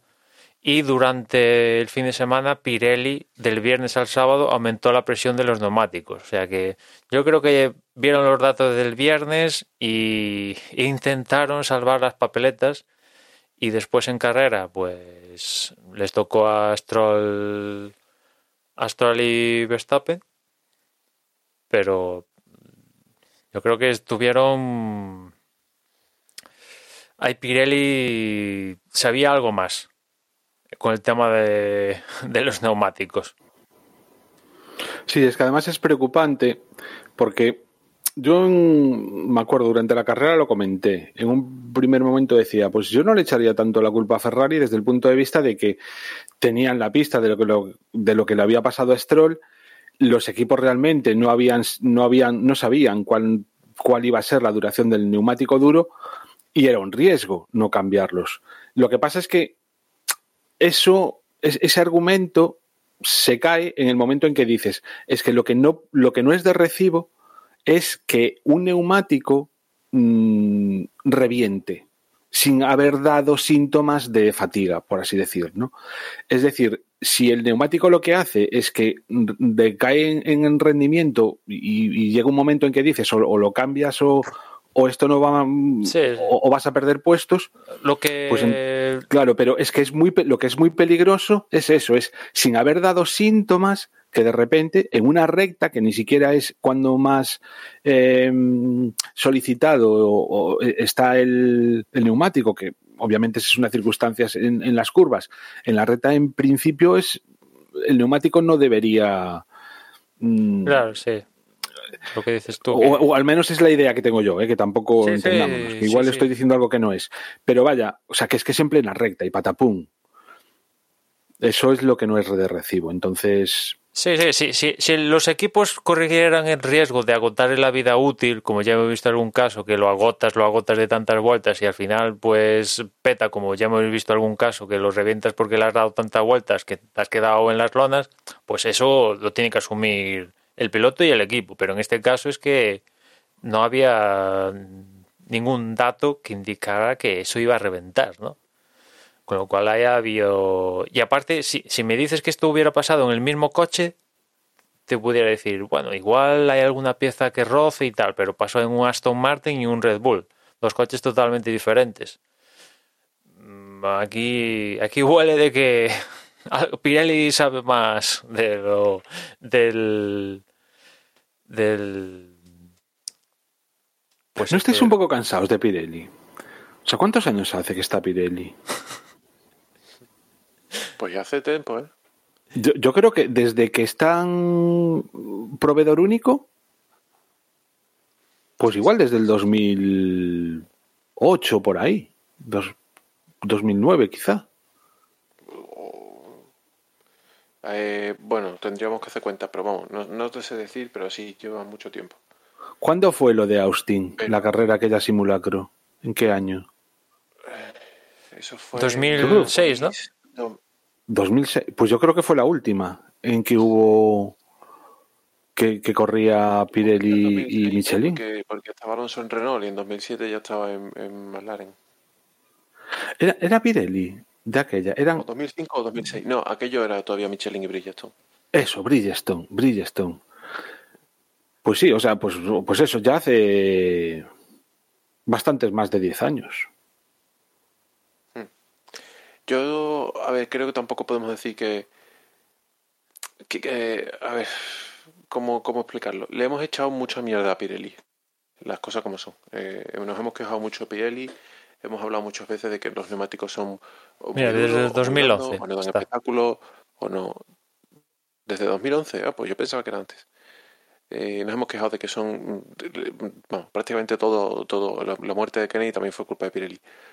Pero luego lo piensas y en realidad, a ver, es un, es un proveedor único. Quiero decir, a cualquier, a cualquier proveedor único en, en una disciplina como la Fórmula 1, donde veníamos de muchos años, donde una parte de la estrategia de la competición también estaba en el suministrador de neumáticos, porque era muy distinta.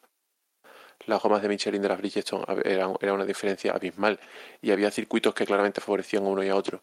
Eh, venir de esa historia de competición y de, y de, y de formar parte de la estrategia a de pronto pasar a un proveedor único es un cambio de paradigma total. Entonces, aunque ese proveedor único hubiese sido, hubiese seguido siendo Michelin, que todos lo tenemos como que son los mejores haciendo ruedas, pues posiblemente las ruedas Michelin serían tan duras que durarían una carrera entera y no, y no darían espectáculos y le estaríamos echando la misma mierda a Michelin.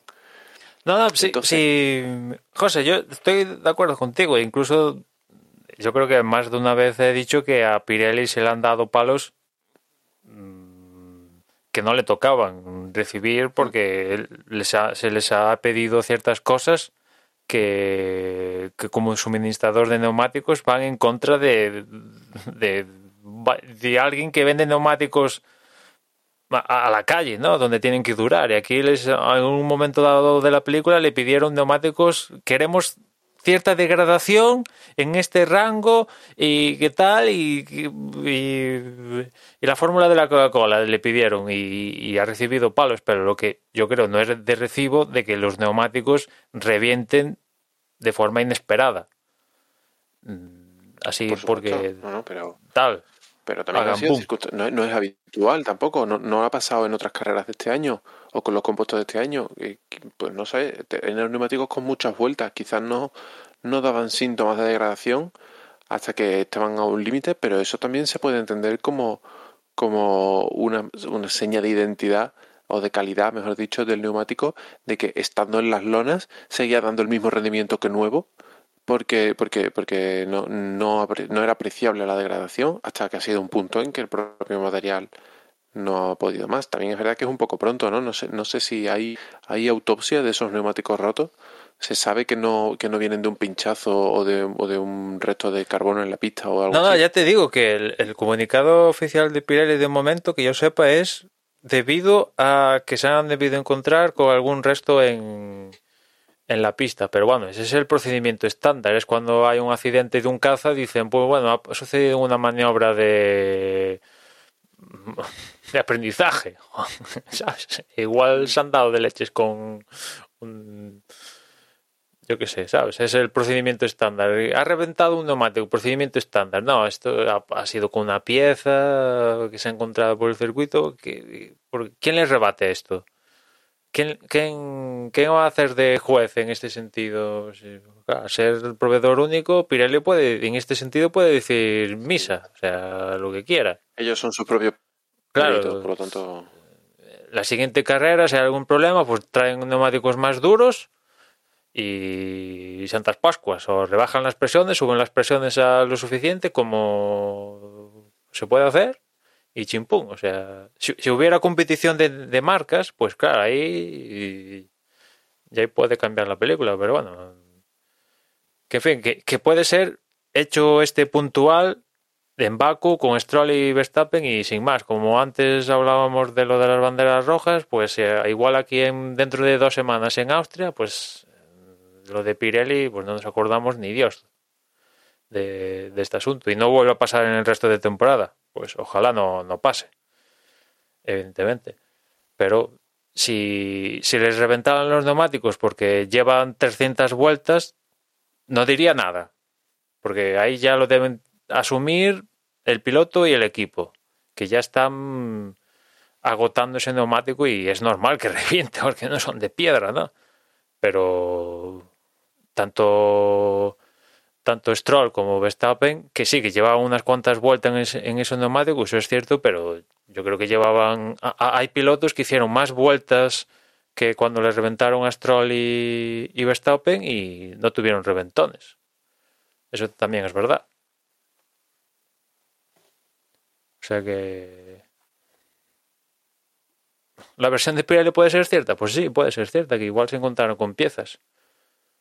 O no.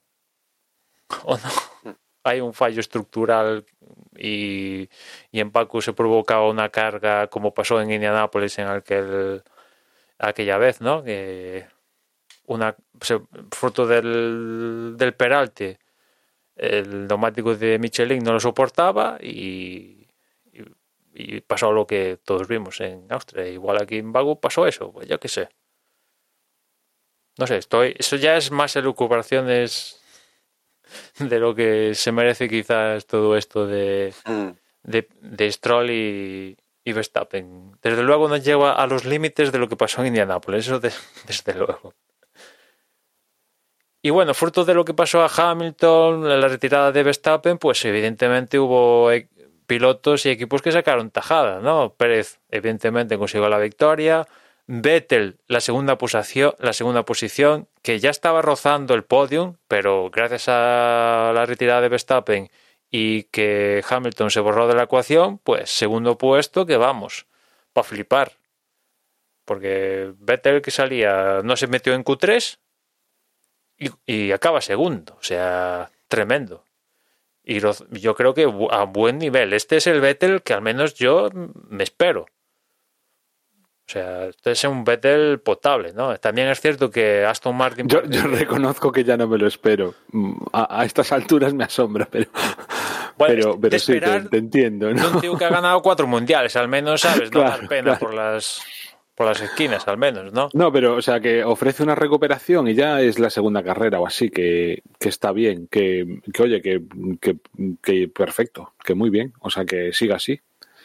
Eh, Un Vettel de esta manera es, es el que echábamos de menos estos últimos años en Ferrari. Sí, sí, sí, sin duda. También es cierto, como decía, que, que Aston Martin, igual esta combinación de Mónaco y Baku les ha ayudado especialmente a, e- a ellos. En detrimento, curiosamente, de lo que pasó con el equipo madre, ¿no? Mercedes. Vamos a ver lo que pasa en Paul Ricard. Pero desde luego han estado, han estado bien. Tercero Gasly, que también estaba ahí cercano a las zonas de podium y con la retirada de Verstappen y, y Hamilton fuera de la ecuación, pues pilla otro podium para el equipo, tremendo. Hay que estar ahí, evidentemente, cuando pasa este tipo de, cosas y, y estaba, desde luego. Cuarto fue Leclerc, que mira tú por dónde, pues al final no está mal el resultado, cuarto puesto. Eh, quinto fue Norris, que no tuvo un gran comienzo de, de carrera, incluso se vio superado en algún momento por Ricardo, creo, al comienzo de carrera, pero al final entre pitos y flautas fue mejorando, mejorando, mejorando, y con lo que pasó en, en la carrera Mega Sprint, pues quinto puesto, pues no está nada mal. Yo creo que es como la cuarta carrera o la quinta carrera que, está Norris en el top 5, o sea, es tremendo lo de la temporada. Sexto fue Fernando Alonso, que desde luego es el gran beneficiado de, yo diría, del tema de la carrera a dos vueltas, después de la bandera roja, porque el resto de, de Gran Premio, la carrera, pues el Alpine no estaba, no estaba y, y tenía pinta de no puntuar, pero pasó lo de lo de la bandera roja y como decía Juan antes, pues Alonso le dijo al equipo todo o nada y salió todo. Sexto puesto, mejor resultado de Alonso desde que desde no sé cuándo. Y sabe muy bien, claro, sexto puesto. Otra cosa es que es un sexto puesto, yo diría, pues por porque es Fernando Alonso, pero no es por rendimiento puro y duro en este en este circuito. Y porque, no, y vamos a ver, y, y porque es un crack en estas circunstancias. Sí, Tal cual. Vamos, o sea, para mí fue así. También tuvo mm, alguna suerte. O sea, para mí tuvo pues eso, la suerte de que justo Carlos Sainz fuese a bloquear en la primera curva y entonces pues lo pudiese adelantar tan rápido. Después la pelea de Sunoda con Norris de alguna manera también. Pero, ah, o sea, es, es perro viejo y es en donde demuestra y es lo, Fernando Alonso, pues que todos esperábamos encontrarnos en esta vuelta y que bueno, pues mira, nos da estas pinceladas. Lo que no quita, como acabas de decir, que realmente la carrera de Fernando hubiera sido otra carrera para olvidar.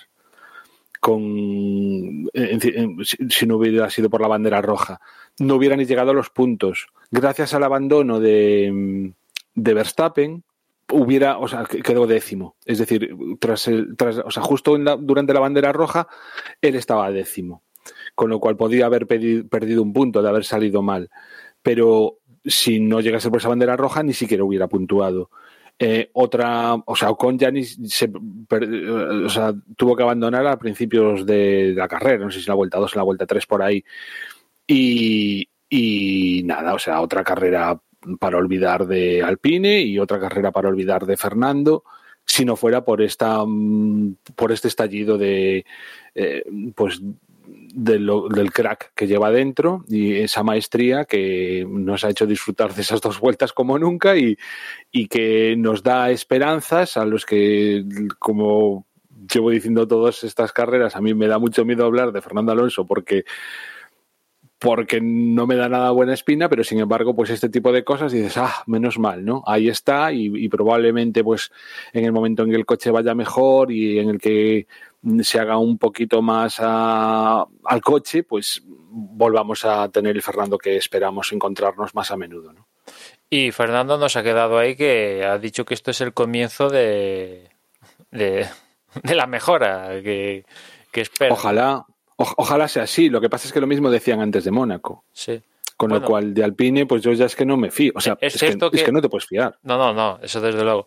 Es cierto que ahora viene la carrera de casa por Ricard, que ellos han aguantado eh, con un único motor las seis primeras carreras, porque el resto de fabricantes ya en esta de Baku cambiaron de ciclo de unidad de potencia, estrenaron unidad de potencia para Baku y los de Alpine decidieron arrastrarla una carrera más para estrenarla precisamente en, casa, que yo creo que eso es lo que le pasó a Ocon, que ese motor estaba sobre unos kilómetros demasiado y no la aguantó. Ojalá sea así, ¿eh? O sea, yo, o sea, pero es que ojalá. Yo, estamos, yo creo que al menos todos los que escuchamos desde boxes estamos deseando que Alpine vaya bien y, poder disfrutar de, del Fernando que todos recordamos. Ojalá. Lo que pasa es que yo personalmente, mientras no lo vea, no me lo creo. Mm. Séptimo fue Sunoda, que bueno, ese es el mejor resultado de la temporada. Eh, Sunoda, pues eh, claro, es que Leclerc, o sea, Leclerc, Gasly fue tercero. Es que al lado del compañero de equipo, pues es que lo está titulando Gasly, ¿no? Es, evidente, es cierto que es el mejor resultado de la temporada, pero eh, pues vamos a ver. Lo, han hecho mudarse de Gran Bretaña a Italia para, para que su relación con Alfa Tauri mejore. No sé si eso es bueno o malo pero bueno, en fin, mm, ha llegado el mejor resultado de momento de, de su noda con este séptimo puesto. Octavo fue Carlos Sainz, que la verdad yo lo vi muy fallón en esta carrera. ¿eh? Eh, ya el fallo, el fallo este que se pasó de frenada en la curva esta estrecha de, de Baku ya le costó bastante caro, porque bueno, estaba en una posición, bueno, sexto, una cosa así, y debido a ese, ese pasada de frenada donde tuvo que meter marcha atrás y recuperar, pues perdió hasta, no sé, décimo no sé cuántos y se encontró con Giovinazzi y aparte le costó superarlo unas cuantas vueltas, ¿no? Y, y, después en la resalida, como decía antes Juan, pues se, pasó y fue largo, no, no, no pudiera el ataque en la resalida después de la bandera roja y yo creo que en esta carrera estuvo muy, muy fallón, ¿no? Carlos estuvo bastante a bastante distancia de, del nivel de, de Leclerc, al menos en esta. Noveno fue Ricardo, que bueno, unos puntitos para pa la saca. Es cierto que Ricardo es el, no sé, yo diría de los que han cambiado de equipo que no da síntomas de, de, de algún chispazo. ¿No? Porque Vettel pues acaba de lograr un podium. Carlos Sainz logró el podium el otro día. Fernando Alonso, pues mira, acaba de hacer un sexto. De esa manera que acabamos de decir, pero lo acaba de hacer. Eh, ¿Qué más? Eh, ¿Hay alguno que haya cambiado más de equipo que me esté dejando? Pérez acaba de ganar una carrera. Eh, ya, pero, pero mira, si te fijas después en los puntos, Ricciardo ahora mismo tiene 26 y, por ejemplo, ese es el doble de los que tiene Fernando Alonso. ¿eh? Es no, decir, no, hay, sí, un, sí. hay un salto, o sea, probablemente sí, pero o sea, tienes razón en que no está muy allá. Pero, ¿cuántos tiene Vettel? Bueno, 28. Bueno, está también, peor que Vettel. También está Ricardo Vettel, lleva sí. un McLaren que Alonso no lleva. Quiero decir que hay un nivel sí, de. Eso también es cierto. Eso también es cierto. Pero. Pero bueno, yo tengo más confianza. O sea, ves, yo a Ricciardo sí que. Yo creo que mm, le está costando más de lo que todos pensábamos, pero yo me imagino un final de temporada en el que le va a poner las cosas más difíciles a Norris. Y también es cierto que Norris es muy buen piloto y cada vez lo está demostrando más. Va, va a más. Norris va a más. Eh, y probablemente, pues ahora mismo, con la experiencia que tiene, bueno, sin duda, con la experiencia que tiene ya del coche, pues eh, está mucho más acostumbrado y el nivel de, pilotaje de Norris está por encima del de Ricciardo a día de hoy. Pero bueno, yo, yo al menos confío en que Ricciardo va, le va, va, va a igualar las cosas si es que no adelanta incluso a Norris. Lo que pasa es que eso, Norris también, cada año que pasa, va mejorando.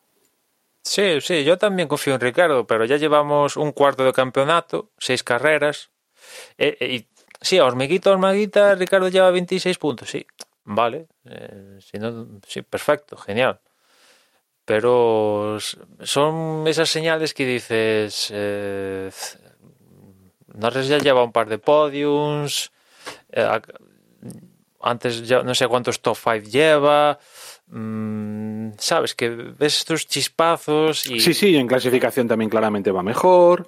Tal, o sea, pero está... Ricardo, mmm, por ejemplo, ese error que tuvo en clasificación, que fue una de las banderas rojas, pues yo no le recuerdo a Ricardo esas pifias, entre comillas, ni estando en Renault, ni desde luego estando en Red Bull. No sé si vosotros recordáis a Ricardo mmm, comerse el, las protecciones en clasificación y, y tal, ¿no? Seguramente alguna habrá, pero no, no, es especialmente dado a, a, errores de, del estilo Ricardo.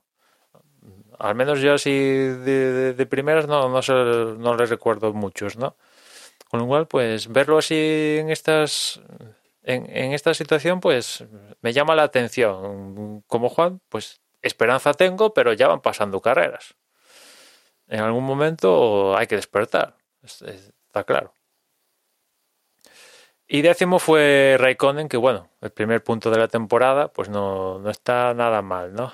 A ver cuántos consigue al final de año Alfa Romeo. Y por detrás, pues Giovinazzi, Bottas, Schumacher, Mazepin. Por cierto, que Schumacher y Mazepin también tuvieron sus dimes y diretes, ¿no? Que Mazepin parece que le hizo una jugada sucia a, a Schumacher en el, la carrera Mega Sprint.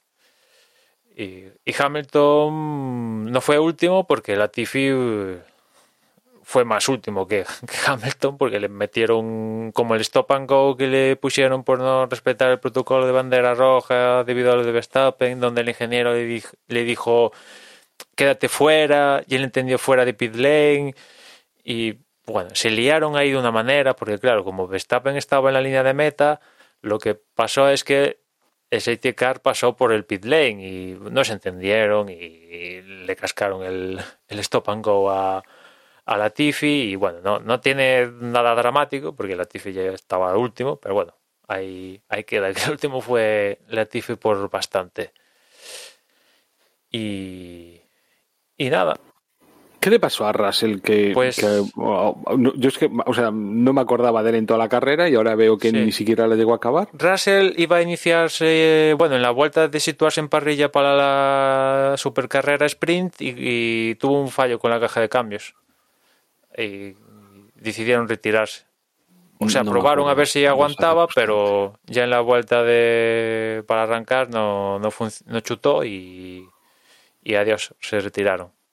¿Y cómo iba antes de.? O sea, ¿en qué puesto estaba en la pues No me acuerdo, pero estaba. Mal. Mal. O sea, quiero decir. O sea, otra, otra vez más de lo mismo, ¿no? sí, sí, o sea, en clasificación consigue, consigue meterse en Q2, pero después en carrera para meterse entre los 10 primeros no están. No están. Es el, problema, ¿no? Mucha Q2, vale, genial, han dado un salto de calidad, vale. Pero meterse entre los 10 primeros es otro, otra historia, ¿no? Como pudimos ver el año pasado y este, al menos para Russell y Williams. Y esta ha sido otra carrera en la que no se ha adjudicado el punto de la vuelta rápida. Creo que es como la segunda o la tercera vez que pasa, ¿no? Porque el que marcó la vuelta rápida es Verstappen, pero como no clasificó entre los 10 primeros, ese punto queda vacante. Vete tú a saber si al final lo echa de menos. Bueno, el punto de la vuelta rápida y sobre todo los 25 que se iba a llevar. Es lo que te iba a decir, va a echar más de menos los 25 más que la victoria, ¿no? que, que tal, ¿no? Sí, sí, sí. Y en el campeonato, pues como os decía antes, eh, sigue todo como quedó en Mónaco. Verstappen líder 105 y Hamilton segundo 101. O sea, son cuatro puntos que no, no es nada, ¿no? Desde, desde que tenemos el sistema de a 25 puntos, que puntúa hasta, los décimo, hasta el décimo puesto, es, creo que lo vi hoy en un tuit de la Fórmula 1, como el, el tercer mundial más apretado a la sexta carrera, con esta diferencia. O sea que yo creo que no. Yo, yo desde luego, no sé vosotros, pero llevamos seis carreras. De momento estoy súper satisfecho. Viendo el contexto de la híbrida dominancia de Mercedes, yo estoy súper satisfecho de momento con cómo va el campeonato del mundo. Ya igual a partir de aquí domina Mercedes o Red Bull y cambia totalmente la película. Pero de momento estas seis carreras, yo estoy satisfecho. Sí, sí, que siga así. Sobre todo porque es que estamos viendo la pelea, sobre todo por el primer puesto. Que antes podríamos, en otros campeonatos veíamos peleas, pero eso no por el primero. El primero estaba ya adjudicado, con lo cual, que dure, que dure. Tercero es Pérez con 69 puntos. Cuarto es Norris con 66, Leclerc quinto 52, sexto Bottas con 47, 42 Carlos Sainz, 31 Gasly, noveno Vettel con 28 y cerrando el top 10 Ricardo con, con 26. Y en el Mundial de Constructores, Red Bull es más líder, 174 puntos, 148 tiene Mercedes, 94 Ferrari, que creo que ha adelantado a McLaren en esta carrera, porque McLaren ahora es cuarto con, 20 con 92, perdón. Quinto es Alfa Tauri 39, 37 Aston Martin, que sale de las últimas posiciones. Séptimo es Alpine con 25 y dos tiene Alfa Romeo y con cero pues Haas y, Haas y Williams. Y no sé si queda algo pendiente de la carrera, que lo tengáis ahí a puntito de salir.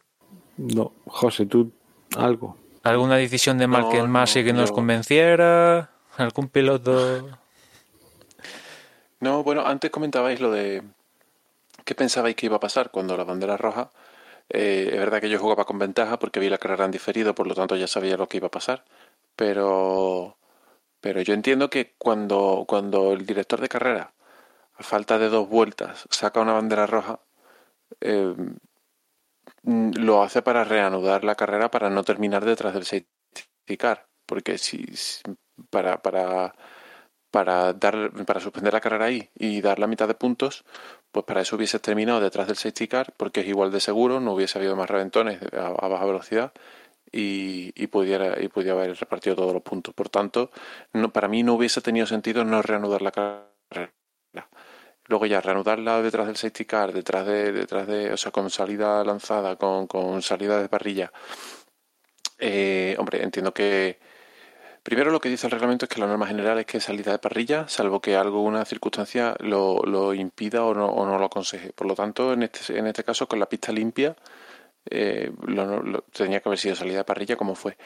Y luego que mm, salida lanzada, pues es prácticamente igual que terminar la carrera detrás del safety car, ¿no? Mm, Vamos, dejas a los pilotos correr una vuelta y media o dos, pero no sé, lo veo ahí una, una cosa intermedia que no, no me aporta nada.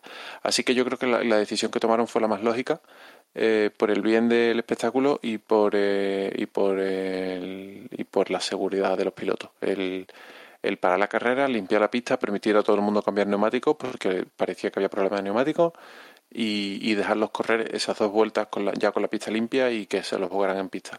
Para algunos pilotos, evidentemente, eh, fue una decisión que les perjudicó, pero yo entiendo que como norma, que para para el común o para la, la generalidad es la decisión más, más adecuada. Bueno, ya, ya veis a Ross Brown que en el artículo el tío estaba dando aplausos con, la, con las orejas viendo cómo ha salido esta mega sprint inesperada de dos vueltas para la- el nuevo formato. Vamos, están saltando de la alegría. Es cierto que el sprint este qualify va a ser más vueltas, pero el espíritu es un poco eso. No quieren eso, o sea que les ha venido como al anillo al dedo para intentar que esto del sprint qualifying que van a meter, que vamos a ver a partir de en, la, en el primer escenario que va a ser Silverstone, pues para intentar meterlo en las máximas carreras que, que se puedan, ¿no? Y han tenido un, un experimento aquí en Baku que les ha salido porque las cosas como son. Estas dos vueltas fueron todos a machete y por un lado, como decía antes Juan, pues más riesgo de, de, que hubiera accidentes y eso hubiera matado cualquier atisbo de entretenimiento, pero como no los hubo, pues al final hubo entretenimiento, pasadas, ahí no se tuvieron que preocupar ni de ahorrar neumáticos, ni de baterías, ni de combustible, ni, ni de nada, fueron todos a machete estas dos vueltas y, y, y por la parte de los pilotos, al menos las declaraciones de, de Gasly y algún otro que le he leído, pues estaban satisfechos, ¿no? O sea, desde que el reglamento se ajustó para que se pudiera haber una reanudación en parado, etcétera, etcétera, que de eso viene lo que vimos este fin de semana, pues esto es la primera vez que, que se aplica tan, tan al extremo y bueno, pues a mí, a mí lo que me escalma es que no se diga claramente, mira, esto es para entretener que aquí nos intentan vender, no, hay unas normas de seguridad, eh, bla, bla, bla. Mira, esto es para entretener. sacamos la bandera roja porque si no sacamos la bandera roja esto acaba tras safety car y es un muermo. O sea, si, lo sabemos todo el mundo, esto es para entretener. Pues de lo claramente, para, se para la carrera y pim pam. No llegamos al extremo de que, como en la NASCAR, de sacarnos vueltas de la chistera para acabar en, en lo que tienen en la NASCAR, ¿no? Para que hubiera carrera sin periodo de, de neutralizado. Pero a mí lo que me escapa a veces es que sean tan rectos en ese sentido de no, seguridad, seguridad, seguridad, pero si lo estás haciendo por entretener. No lo ocultes. Y bueno, ya si os parece lo dejamos aquí. Y tenemos ahí una semana de, de descanso hasta ese triplete que se nos avecina con Francia y dos de, dos de Austria. Y nada, por mi parte, ya sabéis, como siempre, la web de, del podcast es desdebox.es. Ahí tenéis todos nuestros datos. En concreto, si queréis contactar con nosotros en Twitter, pues somos como siempre arroba desde boxes. Y por mi parte, ya nada más. Nos escuchamos en la próxima carrera. Si nos queréis enviar un correo electrónico, podéis hacerlo a desde boxespodcast.gmail.com y nada, pues a ver si en Francia seguimos disfrutando de esta pelea que estamos viendo este año. Chao, chao. Os recuerdo que hay un grupo en Telegram, el enlace es t.me barra desde boxes. Y nada, este fin de semana descansamos y volveremos eh, la semana que viene con otra nueva carrera. Un saludo.